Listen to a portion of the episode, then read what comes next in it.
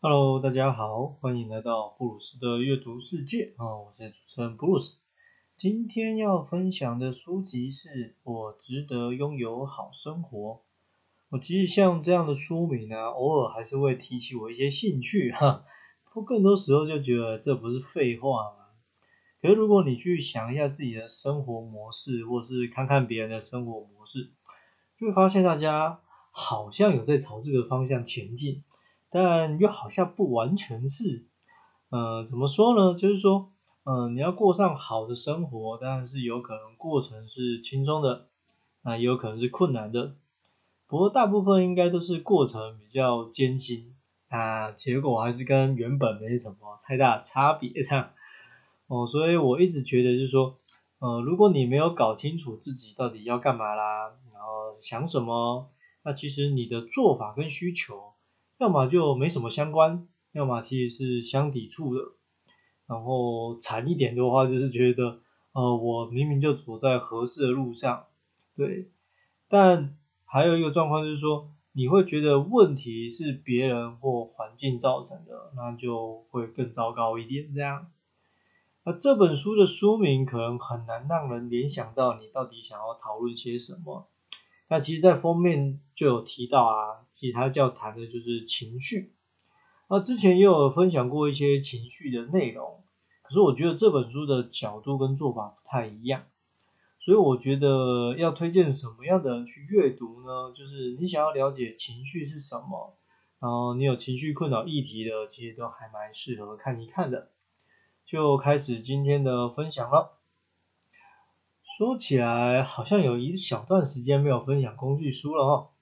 那刚好这本书有符合这样的原则，所以如果你担心看到一本不知道在讲什么的书，或者是看了你也不知道怎么操作，嗯，这本书可以让你免去这些烦恼啊。开头作者啊，他就有提到说，这本书的重点是什么？畏惧自己的情绪，呃，对自己的情绪感到不自在。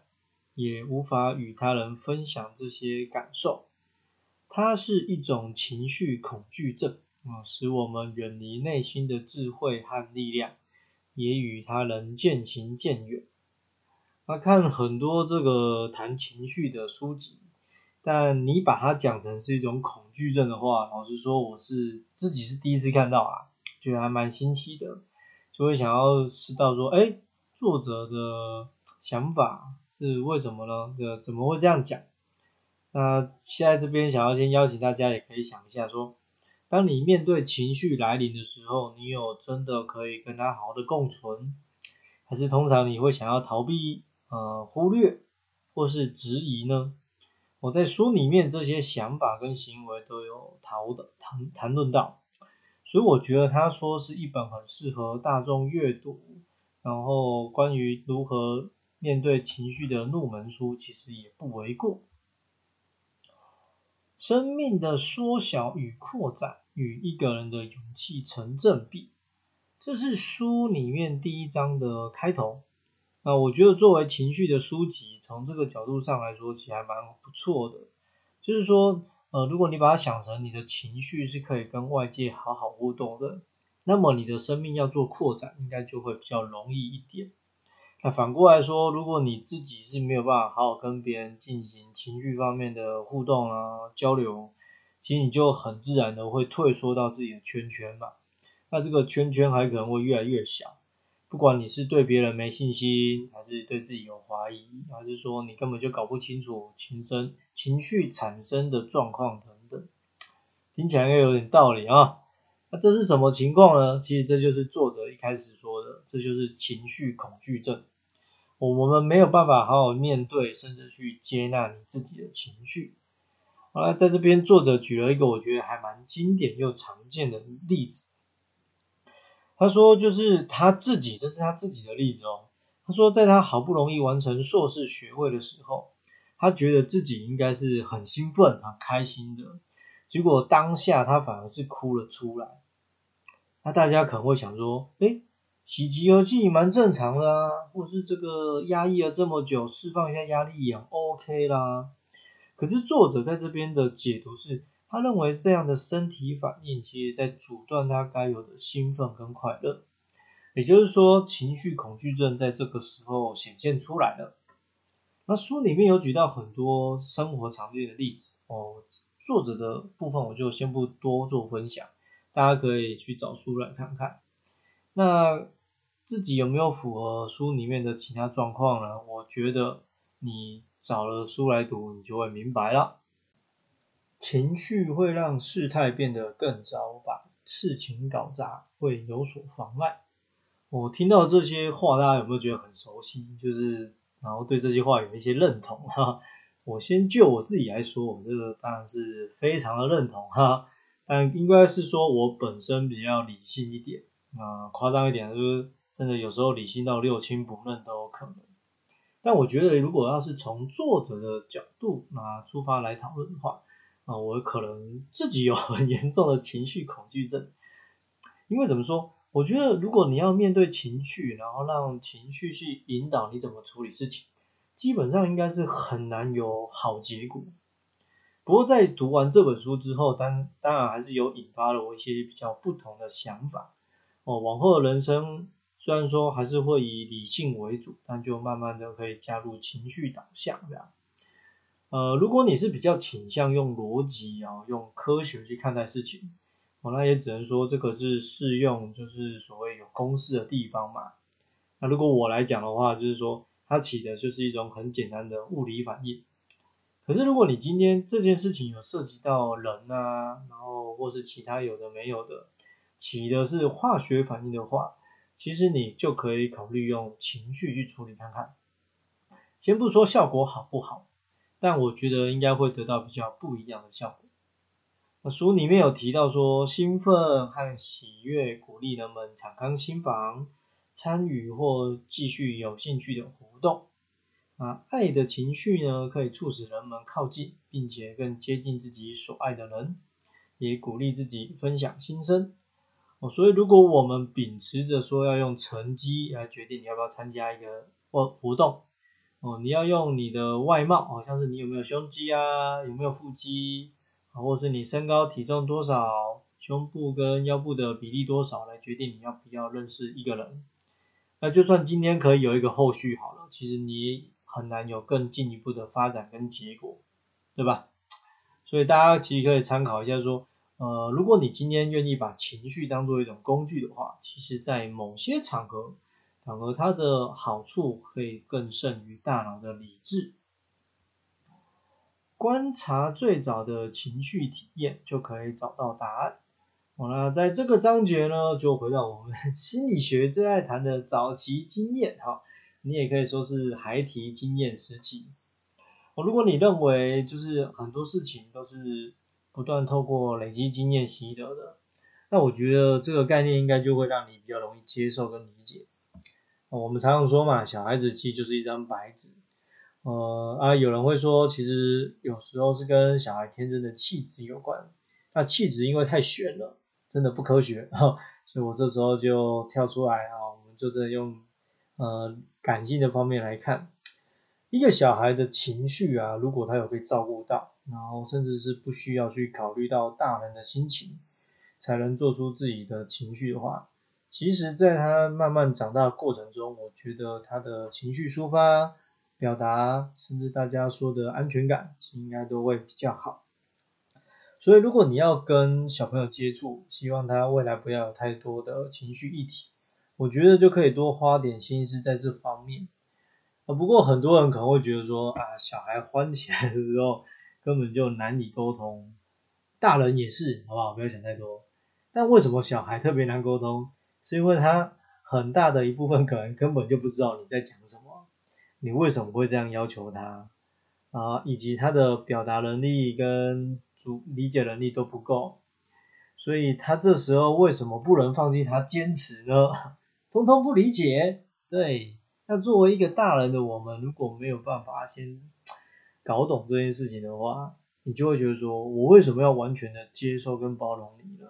是吧？可是如果你有这个有一点这样的概念的话，我觉得就反而应该可以趁这个时候。我们的好好的陪伴教育，因为如果他在家里面没有办法去搞懂跟学会，那未来就是只能靠所谓的社会跟职场教会他了。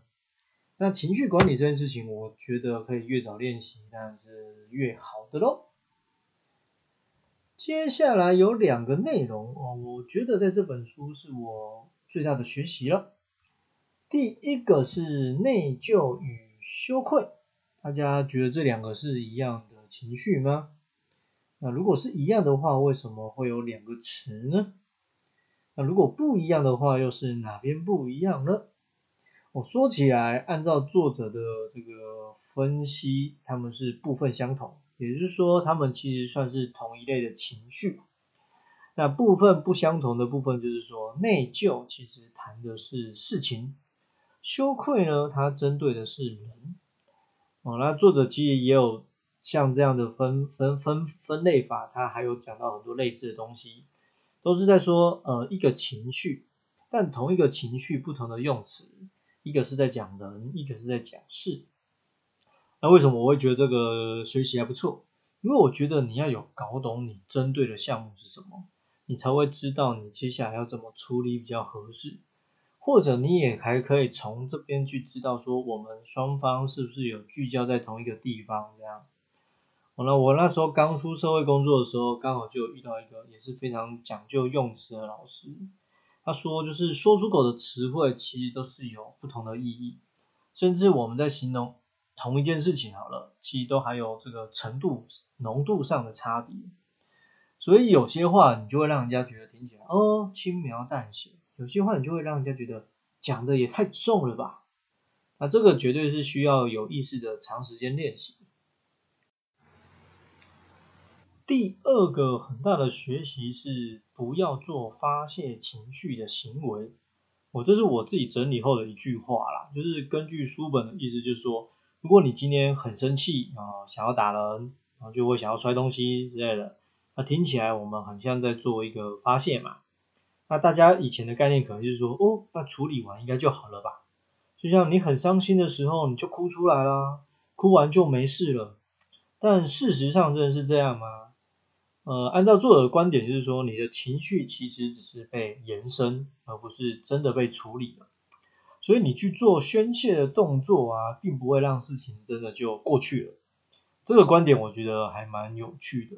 我在这里书里面另外也谈了其他很多关于正念的做法跟思维。那详细的内容我就不多说，大家可以去找书来看。我可以可以去找说什么是正念的书。但其实我特别想要说的是，其实整本书的概念都还蛮浅显易懂。不过事情是这样。呃，懂归懂，操作起来本来就不是很容易，特别是你今天的情绪如果是刚好跟别人有关的话，所以不论如何，我其实都觉得说，我们一定要学习如何去处理情绪。那到底要怎么样处理呢？其实很简单，就是这样，你先看它给你自己带来什么样的感觉，或者是它产生在你身上的刺激啊反应，然后这时候。你只要做一件事情，就是你好好的去面对它就好了。某个层面啊，我觉得情绪跟念头很像。怎么说？就是你不能保证说我不要想它就不要出现，或是我很努力，我很认真，这个情绪就会产生之类的。呃，最后讲一下，作者提到情绪其实跟天气一样，我觉得这个比喻太棒了。你想一下嘛，你可以控制天气吗？不行吧？所以你面对天气来的时候，你能怎么办呢？对不对？你只能去面对它，对吧？